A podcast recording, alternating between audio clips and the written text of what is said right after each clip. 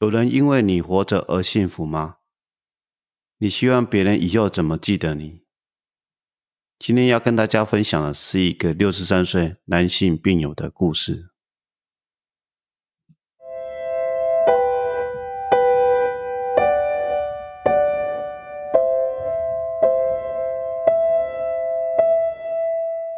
你好，欢迎收听癌症医师的门诊 Podcast，我是李阳成医师。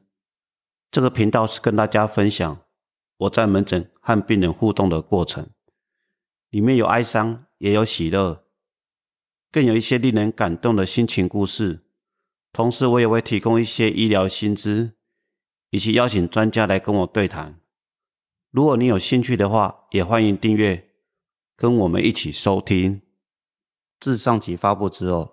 很多听众给我回信，我都一一看到了，其中不乏鼓励的，谢谢你们，我会继续创作。那另外有一些是谈到人生议题的，我想这就是大家要彼此加油，我们一起来分享。后面我还要收到一个听友的回馈，他又讲到他父亲胰脏癌过世的时候的经历，跟我们的故事主角非常的像。父亲是因为胰脏癌死的，他从小也认为爸爸对他教育非常严厉。不过后来他幸运从药学系毕业，现在也是当一个称职的药师，所以他反而非常感念父亲。在最后父亲胰脏癌过世的这两个月，还有亲自跟爸爸道谢，并承诺他会负起照顾家庭的责任。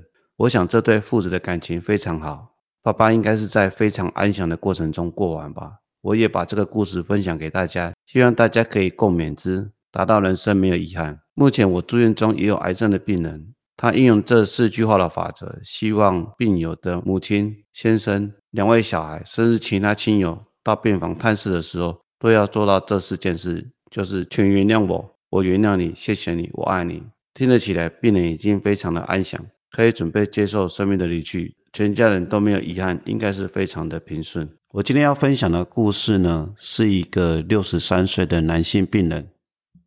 病人来到我们医院的时候呢。也已经是大肠癌末期，而且合并腹膜转移，他的肠子都粘在一起，几乎是吃不下任何的东西，而且常常会肠子绞痛，所以病人已经多次进出我们的医院。每次来的时候呢，老婆都会在旁边贴心的照顾。当老婆有事的时候呢，儿子啊。或女儿都会请假轮流来照顾他，他们非常担心宝宝的疼痛，希望他不要有太多的痛苦。有一次呢，我在查房的时候，我在跟病人聊天，病人相信他一开始的时候跟老婆两个非常辛苦，白手起家，在菜市场摆了一个摊位，在卖生鱼片，经过三十几年的奋斗。总算也小有成绩，有自己的店面。目前女儿会来帮忙，老婆也在那边工作，所以其实他不是很担心太太未来可能经济上会有什么困难。小孩也都大了，各自有各自的生活。那那一次的门诊，我就跟他聊天说：“那你工作了这么久，你这辈子有没有什么话要对小孩说的？”他抓抓头说：“其实该告诉他们都告诉他们了。追根究底，就是做人要勤劳，要节俭，脚踏实地。那我想呢，其实他没有说的很多，但是他的行为已经告诉了他的家人，他这二三十年来努力的把这个家壮大，他给了小孩很大的身教，家人都很感念他的照顾。”没有多久呢，病人就开始有疼痛的情况，那也陷入了昏迷。我跟家属做了最后的会谈，大家一致的共识就是希望爸爸走的时候不要太辛苦。后来我们就用止痛药控制他的疼痛，几天后他就在家人的照顾下安详的过往。我想他是一个幸福的人。他离开的时候呢，老婆、儿子、小孩都在身边对他照顾。他应该是一个称职的先生，一个称职的老爸。家人会永远记得他，我记得很清楚。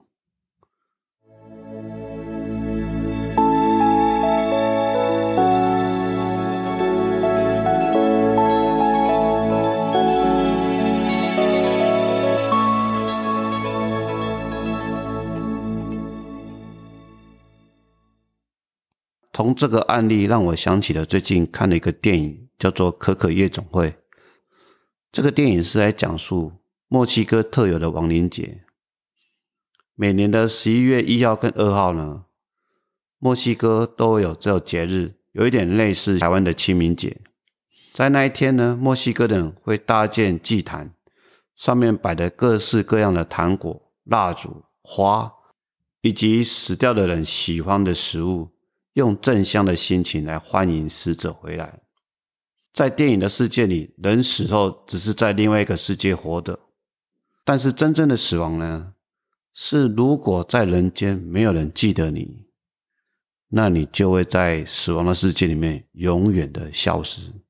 这个是一个很有趣的概念，不禁令人好奇：真正的死亡之后，我们又会到哪里去呢？我看到网络上有一句话。活着的人害怕死亡，死亡的人害怕被遗忘。原来到了最后，死者害怕的是没有人记得你。若是没有人思念你，就连真正存在的意义都没有。有人因为你活着而幸福吗？你如果带给人家幸福，就有人永远记得你。现在开始问自己：你希望别人怎么记得你？你将来如何写下你的墓志铭？你在告别式的时候呢？家人、朋友、同事会怎么样形容你？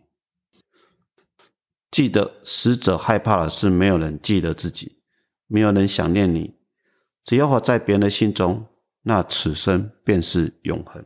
记得之前在分享这个故事的时候，有一个好朋友突然感动的流下眼泪。他记起了父亲对他的影响，曾经有一句话影响他很深刻，也决定他的一生。到现在，他还是非常的感念。谢谢你的收听。